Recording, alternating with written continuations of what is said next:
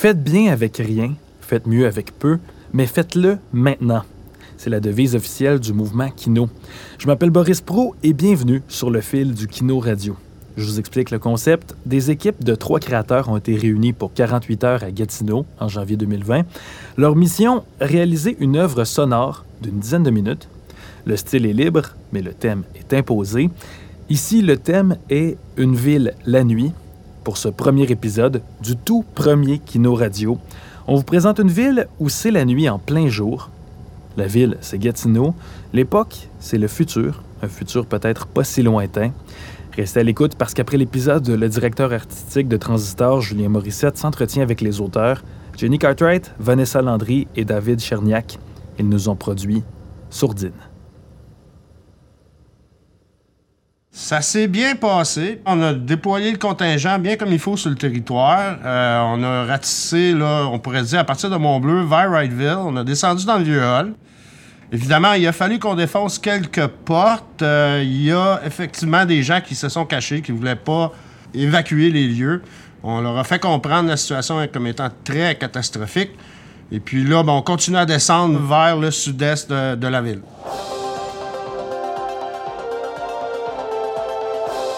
Les feux de forêt monstres qui sévissent dans le nord de l'Outaouais ne montrent aucun signe de ralentissement. À Gatineau, c'est plus de 160 000 personnes qui sont contraintes de fuir les flammes de façon préventive.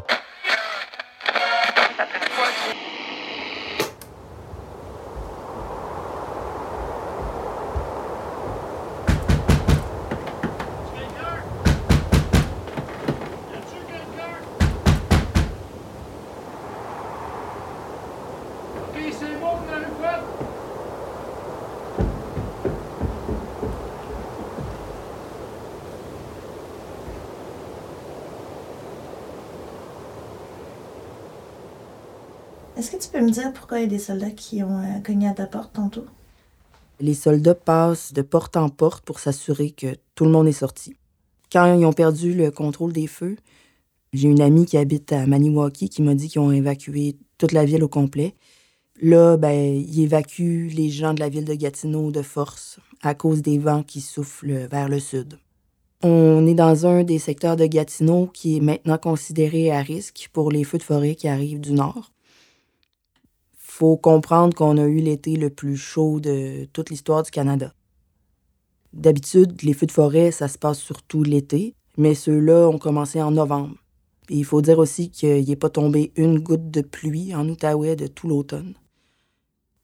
Dans les derniers jours, on a eu un peu de neige, mais pas assez pour éteindre les feux. Donc, ils ont évacué la ville juste avant Noël, et là, on est rendu en janvier, et la moitié du parc La Vérandrie est en cendres ben moi, je veux pas sortir. C'est pour ça que je t'ai fait passer par la porte de la cave tantôt. C'est pour pas qu'ils voient nos traces dans la neige.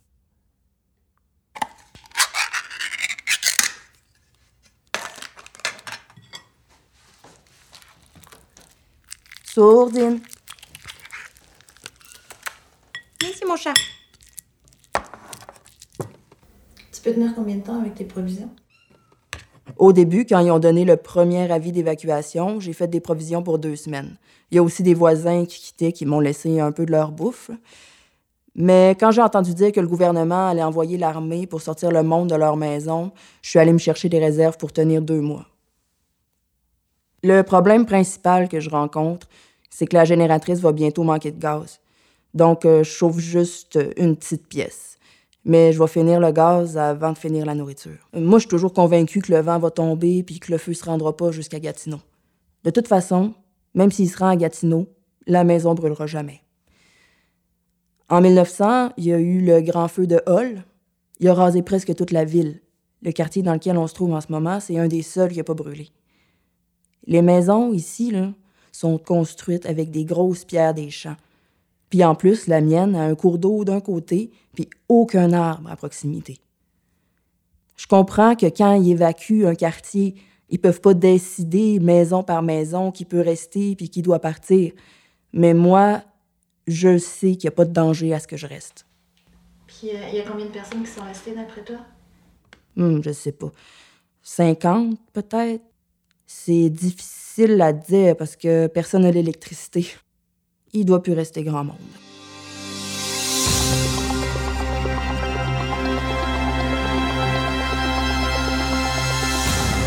Justin Trudeau a présenté ses excuses à la population après qu'un journaliste du Toronto Star ait révélé que le premier ministre se trouvait à Hawaï pour des vacances familiales alors que l'Outaouais brûle toujours.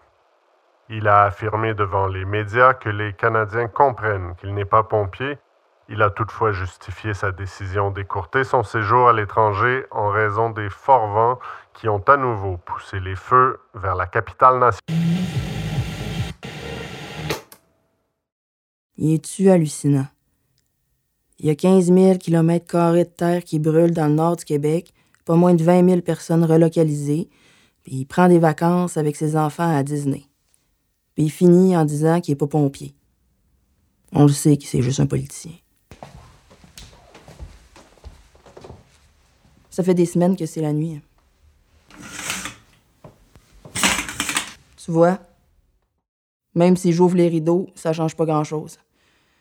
Qu'on soit le jour ou la nuit, le ciel y est complètement noir.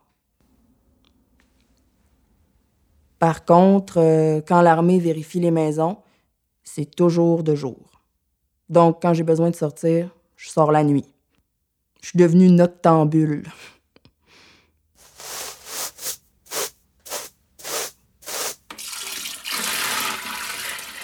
C'est quand même du travail de rester ici sans électricité. Disons que mes nuits sont courtes. Même si c'est une nuit éternelle, je veux dire, euh, je dors pas beaucoup.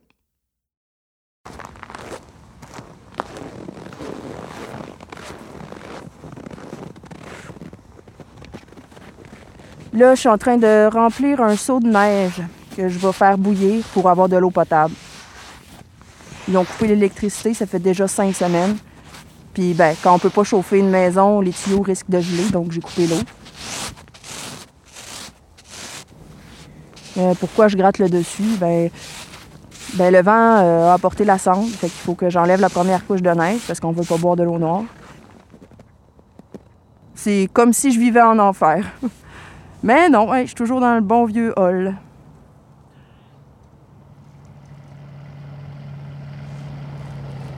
Ah, l'armée qui passe.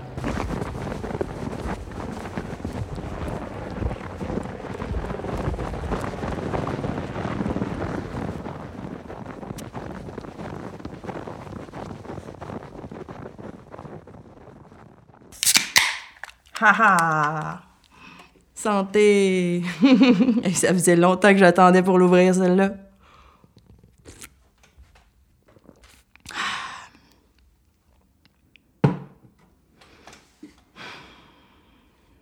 Il y a quand même quelque chose de très zen à vivre sans électricité. Tu trouves pas? Il n'y a pas un chat dans toute la ville. C'est vraiment tranquille. En tout cas, moi, je suis bien. Je dois être un peu ermite. tu sais, avant qu'il évacue le quartier, moi, je travaillais 50 heures semaine. En janvier, le soleil se couche à 4 heures. Je le voyais pas plus que maintenant, le soleil.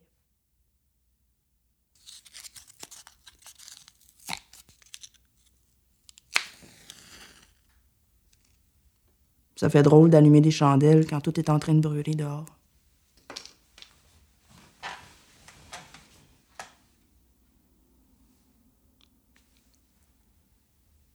Mais euh, pourquoi tu restes? Toute ma vie est ici.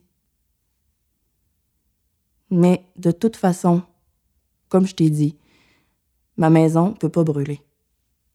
Si je pensais que ma maison avait même 10% de chance de brûler, je serais déjà partie.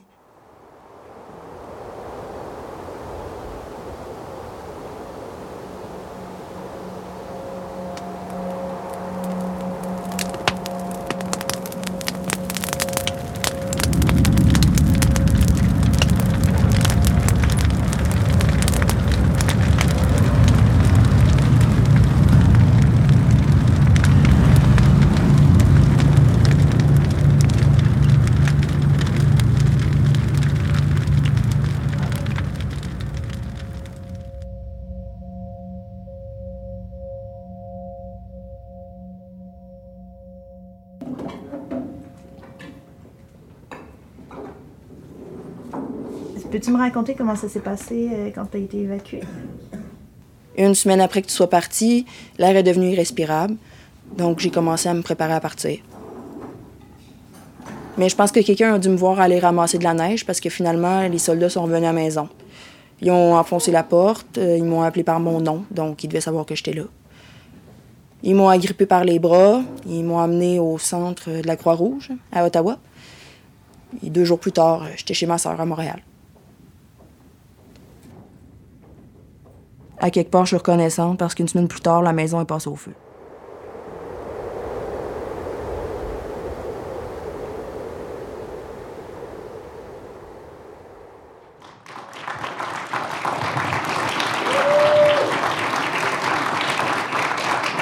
Donc, j'invite l'équipe numéro un, Jenny, Vanessa et David, à, prendre place avec moi sur scène. On va discuter quelques minutes de cette première proposition vraiment, euh, vraiment réussie. Quand on vous a proposé le thème, qui, je vous le rappelle, est euh, Une ville la nuit, est-ce que vous aviez déjà une, direction? Est-ce que vous saviez déjà que vous vouliez proposer euh, quelque chose qui s'apparente plus à, de, la, fiction, du docu-fiction? Est-ce que c'est ça votre, intention de départ? On avait quand même quelques pistes auxquelles on avait réfléchi avant de partir. Euh, ben, on aime beaucoup le faux documentaire aussi. Puis, ben, je pense que vous avez remarqué qu'on n'est pas des gens spécialement optimistes. Puis le fait d'être, d'avoir été, disons, sur le territoire ulois, comment vous pensez que ça a teinté votre façon de travailler? Est-ce que vous auriez pu faire ça à Shawinigan, à Chicoutimi? Y a-t-il de quoi qui, qui vous a marqué en, travaillant ici sur le territoire? Bien, on a été bien reçus, en fait. non, mais honnêtement, euh, euh, chaque personne qu'on a rencontrée, on, on, a, on, a, tourné avec beaucoup de gens de la région. On les a presque tous coupés au montage. Euh, pour mais, vrai? Oui, pour oui, vrai? non, pas vrai. Euh, mais chaque personne nous apportait euh, un petit peu plus d'informations sur, sur la région, puis sur le thème qu'on voulait aborder aussi. Euh, puis ça nous a vraiment. En fait, on est parti dans une direction euh, qui n'était pas la, la, direction du départ. En fait, c'était peut-être un peu plus drôle au départ. Puis euh, on est rentré dans un mood. dans ce mood-là. Là. Puis de quelle façon vous travaillez? Est-ce que vous avez commencé ça avec vraiment des idées scénarios écrits plus classiques? Ou vous avez fait un peu d'improvisation, vous avez exploré avant de, de commencer à écrire l'histoire de A à Z? Ben ouais, beaucoup de post-it, là, mais un peu. Je, je pense qu'on a essayé, on, on, a commencé par pitcher plein d'idées. Après ça, on a mis tout sur des post-it. On a essayé de mettre un ordre quelconque. Euh, on a appelé beaucoup de gens le vendredi soir. On a commencé à parler. on a essayé vraiment d'ancrer ça, plus que ça se passe à Gatineau. Euh, après, on a commencé à rencontrer les gens, puis ben, je pense que c'est comme la valse des post-it du début à la fin, en fait. Moi, puis euh, Jenny, on vient du, documentaire. On, on travaille pas souvent avec des comédiens et des comédiennes. C'était le fun de, de travailler avec Vanessa. C'était comme un, un autre, euh, c'était comme quelque chose qu'on, qu'on découvrait là, de vraiment d'avoir quelqu'un qui peut nous donner des émotions parce que nous, on n'en a pas. Puis toi, Vanessa, venant pas nécessairement de du documentaire comme tes collègues, comment tu as trouvé l'expérience? Ben, on avait déjà des, c'est ça, certains sujets qu'on avait discutés euh, ensemble. Euh, comment j'ai trouvé ça? Ben, moi, c'est ça, j'avais tendance des fois à vouloir comme faire le personnage peut-être un peu plus, euh, ben, je sais pas, euh, sensible, tu sais, amener un peu plus d'émotion, puis comme, euh, c'était comme, oh, non, non, vas-y, genre, plus dry, là, tu sais. Fait que, mais, c'est, mais j'aime ça, comme ce que ça donne comme résultat. On dirait qu'on a comme accès à une couche. Euh, on enlève un peu la couche de cendre, là, sur le dessus. Puis, euh, non, mais c'est, c'est, c'est, c'est vraiment cool parce que c'est chouette parce qu'en même temps, tout le monde avait un peu, c'est ça, sa place aussi. Tu sais, tu demandais comment on avait. Euh, travailler, ben, euh, ben, ben c'est ça. On, tout le texte, on l'a écrit vraiment. On a tout pitché le plus d'idées par rapport à, comment c'est sur le territoire ici, par rapport à en Australie, puis, puis tout ça. Puis, euh, ouais, c'est ça. Puis, mon histoire, c'est comme greffé là-dedans aussi, l'histoire du personnage, je veux dire, pas mon histoire. Une ligne directrice qu'on s'était donnée, c'est que tout ce qui est là-dedans est arrivé ailleurs. Donc, bien sûr que c'est faux, le Gatineau n'a pas cramé, mais tout ce qui s'est passé, c'est arrivé soit en Australie, soit en Californie. Donc, c'est c'est quelque chose qu'on aime beaucoup, d'être sur l'espèce de, de, ligne entre la réalité puis la fiction. Mais historiquement, c'est arrivé à Hall euh, à plus d'une reprise. Sais, en donc, c'est ça. On espère que c'est pas un présage, ce qu'on vient d'entendre. Non, non, non, non, non, jamais. Ça, le chat s'appelle Sourdine, puis là, à un moment donné, je me suis mis à capoter. Je me suis dit, oh non, j'espère que tout va bien avec Sourdine à la maison. on, voulait sauver Sourdine à la fin, mais là, les 10 minutes le permettaient pas, donc... Euh. Aucun animal n'a été maltraité dans cette production, on s'entend. Ben, merci à vous trois, euh, Vanessa, Jenny et David. Ben, merci, à vous. Sourdine, c'est signé de la documentariste Jenny Cartwright, à qui on doit le documentaire sonore Debout, de la comédienne Vanessa Landry, qu'on peut voir dans les séries Unité 9 et dans Fugueuse, et du monteur David Cherniak, punk autoproclamé qui enseigne à l'Université de Montréal. L'équipe s'est nommée le Collectif 7240. Le balado a été produit en 48 heures seulement du 17 au 19 janvier 2020 à Gatineau, au Québec. Julien Morissette est le maître d'œuvre, Karina Pavlikowski à l'organisation et à la logistique, François Larivière à la technique, Marie-Hélène Frenette-Assad a donné de son temps, tout comme moi-même, Boris Prou, derrière le bar à servir le café. Merci au Conseil des arts et des lettres du Québec, à la ville de Gatineau et au centre de production Diamond qui a accueilli le Kino Radio. J'en profite pour vous inviter au festival Transistor ce printemps entre-temps, vous pouvez vous mettre à l'oreille le reste de la série Kino Radio.